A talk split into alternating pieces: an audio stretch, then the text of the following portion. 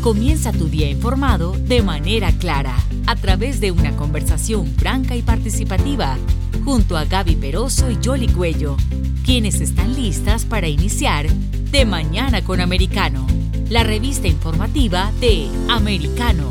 Comenzamos. Y ahora le vamos a dar la bienvenida a Eric Fajardo. Él es analista internacional, asesor legislativo y también profesional en políticas públicas y comunicación con énfasis en manejo de crisis y gobernanza. Muy buenos días, Eric. ¿Cómo estás? Muy buenos días, Yoli. Es un gusto estar con ustedes hoy. Sí, quería, bueno, comenzar con, con, el análisis de lo que dijo el presidente de Estados Unidos ayer con, eh, con respecto al control de armas. Está haciendo algunas propuestas concretas, pero ¿crees que eso vaya a avanzar en el Congreso de Estados Unidos? Bueno, eh, no sé en realidad si va a avanzar, Yoli. De hecho, hay muchas eh, leyes de armas que han avanzado, nacidas de crisis similares en años pasados he escuchado al presidente decir ayer eh, de una manera muy compelling cuántas masacres más estamos dispuestos a aceptar. Pero creo que el planteamiento es diferente. La pregunta creo que es cuántas masacres está realmente en posición de evitar otra nueva ley de armas. La legislación, y, no va a ser algo que no lo va a saber, eh, no ha sido una medida, ah, digámoslo así, de contención efectiva, no ha sido algo que ajuste o impacte de una manera perceptible en la voluntad de matar, en una cultura de la violencia que se ha expandido desde mi criterio en otros ámbitos del quehacer público. No es necesariamente legislar la tenencia de armas lo que va a minorar, en mi criterio, una cultura de la violencia que ha sido promovida por eh, la cultura de la cancelación y por su reacción o su contraparte, que es esta teoría del reemplazo. En mi criterio, ayer han empezado ya esta lógica de eh, placebos, de paliativos para una crisis mucho más estructural en la que el Estado, en lugar de llevar otra vez a un debate distractivo al Congreso el tema de la regulación de armas, debería estarse ocupando de regular cómo de construir una cultura de la violencia que ya se ha institucionalizado, una cultura de la revancha, una cultura de la negación del otro que está para mí eh, encontrando su génesis en lo que es la cultura de la cancelación y de la censura. Ayer Nueva York ya aprobó, no sé si escuchaste, una nueva ley de armas que sube a, los 21 años la tenencia de, legal de armas, la posibilidad de comprar un arma legalmente. Hay otras medidas acompasadas junto con eh, esta elevación de la edad de tenencia de armas, pero siguen siendo placebos en lo estructural. Yo creo que la pregunta es, ¿la gente va a dejar de matar por eh, no tener acceso directo a las armas desde los 18 años? ¿Las personas van a dejar de ejercer violencia? hay que tener siempre en cuenta de que el peor acto criminal de terrorismo en este país, el del 9-11, en 2001 lo cometieron con cuchillos de afilar lápices y gas pimienta. Ahora, Eric, eh, una de las eh, interrogantes que hay es cuándo se acaban los temas de campaña y se buscan soluciones reales a los problemas eh, de los Estados Unidos, porque este tema de, de, las armas está centrado en la segunda enmienda, que es esa protección que hay, que lo mencionaba ayer el presidente en su discurso, y él hablaba de los republicanos, pero los propios senadores de su partido también, y en particular algunos que representan estados donde tienen bien establecido qué es lo que ellos quieren o no quieren, marca la diferencia también. nosotros conversábamos el otro día con el senador Rick Scott y él, fue gobernador en el estado cuando se produjo la masacre de Parkland. Aquí la legislatura aplicó una serie de, medidas que hasta ahora han estado ah, funcionando y él decía, eh, como en todo, ¿no? Este, este es ah, un país ah, federalista, no centralista, que cada estado tiene que ir manejando la situación como, como le, va conveniendo a cada uno de ellos. pero indudablemente este eh, puede ser un tema de campaña, teniendo en cuenta que ya vienen las elecciones de noviembre y eh, que la gente está preocupada, no solo por esto de los tiroteos, pero también por lo que está pasando a nivel económico en los Estados Unidos. Definitivamente, este tema no es, no estoy diciendo que no es importante o no es relevante, estoy diciendo que la manera como se lo está planteando, llevarlo al Congreso, reducirlo a un debate legislativo otra vez sobre un tópico diminuto, eh, probablemente el 2% del problema general en sí, que es legislar otra, arma, otra ley de control de armas, eso sí es hacerlo político, es convertirlo parte de una agenda disuasiva. A este punto la ciudadanía entiende perfectamente que la agenda pública escasamente aguanta seis o siete temas.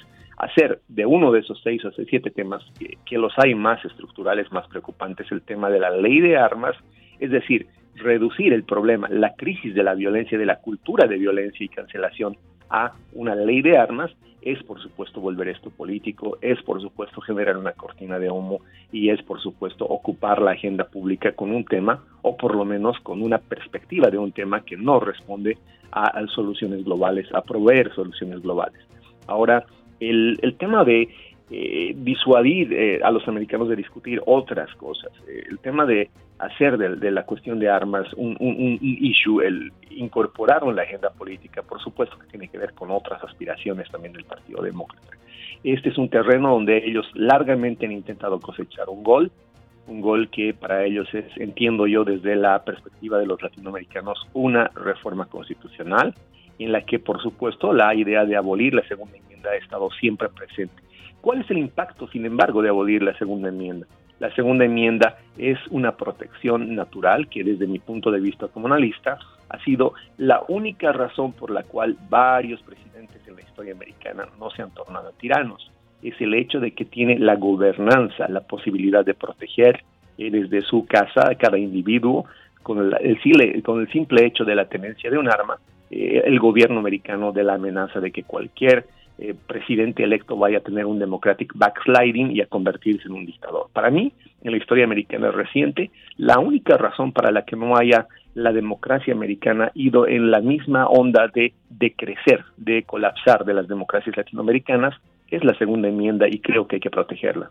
Sí, ahora tú hablas de que, bueno, que se colocan placebos para, para esta grave situación de violencia en Estados Unidos. ¿Cuáles podrían ser entonces esas medidas? Veíamos que el presidente también hablaba del tema de, la salud mental muy eh, someramente asegurando que bueno que van a contratar en las escuelas más especialistas para atender a los jóvenes. ¿Qué crees tú que se tiene que hacer en otras materias para conseguir resultados reales? Bien, creo que la educación es estructural en esto. Creo que la cultura oficial es estructural en esto. He visto que las escuelas americanas, lo digo como padre, se han convertido cada vez menos en lo que se suponen conceptualmente deberían ser, espacios de debate y de formación de los estudiantes. El miedo a la liability, eh, la, la exención de tomar responsabilidad ha convertido en los años últimos, yo diría en las últimas 20, 30 eh, años, a los educadores en simples administradores educativos. Hay una serie de aspiraciones, primero, que convierten en un sector laboral de demanda a, los maestros antes que en, una, eh, yo le llamaría estructura de formación o de reproducción de la sociedad americana como debería ser. Los maestros son uniones, tienen agendas específicas eh, marcadas en términos de esta precisamente cultura de la cancelación que yo considero una parte importante del problema, el origen del problema, y no así en la educación como tal, en involucrarse, en abrir la escuela a un diálogo franco y sincero. Entre las píldoras, entre los diagnósticos tempranos de este síndrome de atención dispersa, y finalmente la censura a hablar de temas que los maestros consideran críticos. Las escuelas se han convertido cada vez menos en lo que deben ser. Las escuelas deben ser buckets, baldes, donde los jóvenes testeen sus eh, impresiones sobre el mundo, sus percepciones, las más radicales y las más sensatas. Las escuelas no pueden cerrarse simplemente a decir, de esto no se habla, estos temas no se tocan, si los tocas, si los mencionas, vas a terapia, te damos pastillas y finalmente te descalificamos como individuo socialmente. Eso produce autocensura, eso produce que los temas se inhiban, pero eso no acaba con los temas. Cuando un estudiante, cuando un joven no encuentra en la escuela el espacio que desde la Grecia antigua debería ser una escuela, un espacio donde plasmar sus ideas, confrontarlas con la realidad, entender su irracionalidad o su racionalidad, eh, entonces va a buscar otros espacios, foros en Internet, grupos más cerrados, donde lo único que va a encontrar es el eco de su propia radicalidad y eso es lo que está sucediendo. Las escuelas son cada vez menos centros de educación para filtrar la cultura y las ideas y son cada vez más centros de restricción donde se cancela, se dice no se habla y si se habla, bueno, pues vas al terapista.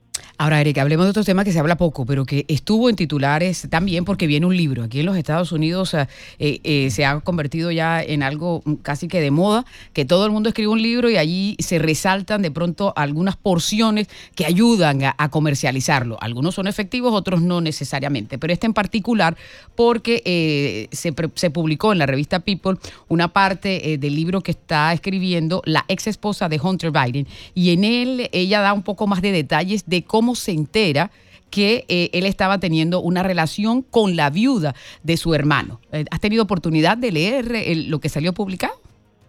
Vi el extracto, sí, en la prensa. Eh, bueno, eso es parte ya de todo un calidoscopio de, información que se empieza a ventilar sobre la salud emocional, mental de Hunter Biden, que eh, para nuestro interés debería estar circunscrito al, tema de eh, el tráfico de influencias o finalmente la incompatibilidad de las acciones del presidente con sus funciones, no el conflicto de intereses. Sin embargo, sí vi algo en los medios es lamentable que tengas que encontrar a través de la ex esposa y además revelaciones tan sórdidas, ¿no? Como del romance con la ex cuñada o la cuñada y o la viuda del, hermano y, y finalmente eh, la manera como hay una doble vida detrás de un político que está en el ojo de la tormenta en este momento, que dentro de los siguientes meses eventualmente podría resultar ser encontrado responsable por un manejo eh, absolutamente ilegal del poder ¿no? en los Estados Unidos. Ahora, Eric, el tema económico es realmente prácticamente la única preocupación del estadounidense. ¿Cómo crees que lo está abordando la administración de Biden? Ah, para muestra un botón, creo que hay una falta de previsión y de planificación absoluta y eso se plasma en la crisis de, bueno, lo que todos conocemos ahora como la fórmula de los bebés es una crisis fantasma porque no hemos estado atendiendo la mayor parte de nosotros, por lo menos desde la agenda política, a ella, pero se viene suscitando desde febrero y tiene un impacto, pero realmente preocupante. Es un impacto en términos laborales, eh, desnuda varias falencias de la estructura productiva en los Estados Unidos, la eh, desatención del derecho a la lactancia, que no es un derecho de las madres, sino de los niños, hechos sórdidos como que, por ejemplo, una de cuatro madres amamanta a sus hijos en un periodo de los primeros seis meses en los Estados Unidos. Dice muchísimo de la clase de sociedad que tenemos, dice mucho también de la manera como quienes hemos migrado a este país estamos perdiendo nuestros valores. Eh, finalmente eh, revela que hay un desacierto absoluto en términos económicos, una falta de percepción absoluta sobre la economía que tiene bajo su administración eh, la administración Biden, valga la redundancia, ¿no? Cortar de la manera como lo hicieron, hacer un recall sin estar eh, eh, informados del impacto que iba a tener a la producción de la planta Abbott en febrero fue una tontería. No están pudiendo compensar hasta ahora el efecto de aquello. Yo entiendo muy bien que habían razones, pero un total recall era una medida fuera de foco, era una medida absolutamente fuera de proporción y mira lo que tenemos ahora, una crisis alimentaria de los bebés que acaba de revelar, creo que ni el mismo Biden lo sabía, y eso es lo que más me preocupa, que la dependencia de los estadounidenses de la fórmula para bebés es absoluta y es crítica. Ahora, una cosa que en lo político me preocupa mucho de este desconocimiento de la economía, de este manejo, yo diría, completamente carente de conocimiento de, de la productividad y la economía, es que se está empezando ya a esbozar una política totalitaria muy común en Latinoamérica en los presidentes, esa que dice yo no estaba informado. Eso lo he escuchado de Chávez, lo he escuchado de Cristina Fernández en su momento, pero escucharlo del presidente de los Estados Unidos es muy delicado y te digo por qué. La política del Estado soy yo, la política de no es mi responsabilidad hasta que yo no sé y yo no sabía, la política de el problema empieza a contar solo desde el minuto que yo estoy informado, eso rompe una cultura de la responsabilidad en los Estados Unidos. Cualquier presidente anterior, si había una crisis desde su último subsecretario hasta su primer secretario de gabinete, la asumía y en ocasiones incluso tenía que renunciar. Esa es la cultura de la responsabilidad administrativa en los Estados Unidos. Un presidente que empieza hoy día a decir, yo no sabía, acabo de enterarme, eso quiere decir entrar en la lógica de los dictadores latinoamericanos de el Estado soy yo, ¿no? Y yo lo resuelvo y las crisis solamente cuentan o empiezan cuando yo estoy informado, antes que eso cabezas de turco y aquí nada pasó. Pero eso no es nuevo, Eric, porque si recordarás la crisis que se presentó también con la acumulación de los barcos que no se podían eh, eh, bajar en, la carga en el puerto de, California, el secretario de Transporte estaba eh, en ausencia por una maternidad que había solicitado y no se resolvía el problema. Y, y informados sí estaban, porque el secretario de Salud dijo que sí les habían anunciado porque fue que cerraron la planta. La planta está cerrada desde el año pasado y entonces la producción quedó en casi nada. Y además, eh, si nos acordamos con la pandemia, quedó evidenciado que Estados Unidos necesitaba volver a producir muchas cosas aquí o de lo contrario podríamos estar a expensas de lo que necesitamos importar. Y parte de lo que le está pasando a la economía, el déficit que hay y que se vio reflejado en el, en el primer trimestre de este año es ese, ¿no? Que estamos, o sea, importando más de lo que estamos exportando. Es decir, que hay que hacer un reajuste económico y si a eso le sumamos el hecho de que la propia secretaria del Tesoro estaba diciendo que ellos subestimaron la, la inflación eh, eh, transitoria y que ahora ya es un poco más permanente. Es decir, hay, hay, una serie de cosas que hay que ir corrigiendo y que van también desde lo pequeño hasta lo más grande. De hecho, eh, es una creencia de programa económico lo que todo esto revela, ¿verdad? Es una creencia no solamente de oficio, de conocimiento de la administración pública, pero sobre todo de programa económico. Hay eh, eh, precisamente que ver el tema que primero tratábamos, el de las armas, como un tema que está viniendo a cubrir esto. Eric. Al parecer se cayó la llamada. Eric, ¿estás ahí? Eh, lo que se nos, se, nos, se nos interrumpió el pedacito, así que si lo, lo repites, te lo agradecemos. Sí, claro que sí. Decía entonces que lo que hay que hacer es considerar eh, los temas como eh, la segunda enmienda, eh, las leyes de armas, como temas distractivos para llevar nuestra atención fuera de estos otros temas estructurales, de la economía, de la carencia de competencias para la planificación, de la ausencia de un plan económico de la administración Biden, de los efectos de sus desaciertos. No es solamente el desacierto, por ejemplo, este con Abbott. Si tú te fijas las sanciones económicas a Rusia por la guerra en Ucrania, que fueron una concepción norteamericana, fueron una idea de los Estados Unidos, ha tenido un backdraft y es todavía más dañino para la economía de los Estados Unidos, para los precios de los commodities, que para la misma Rusia, que más bien se ha beneficiado por la alza en los precios de los energéticos.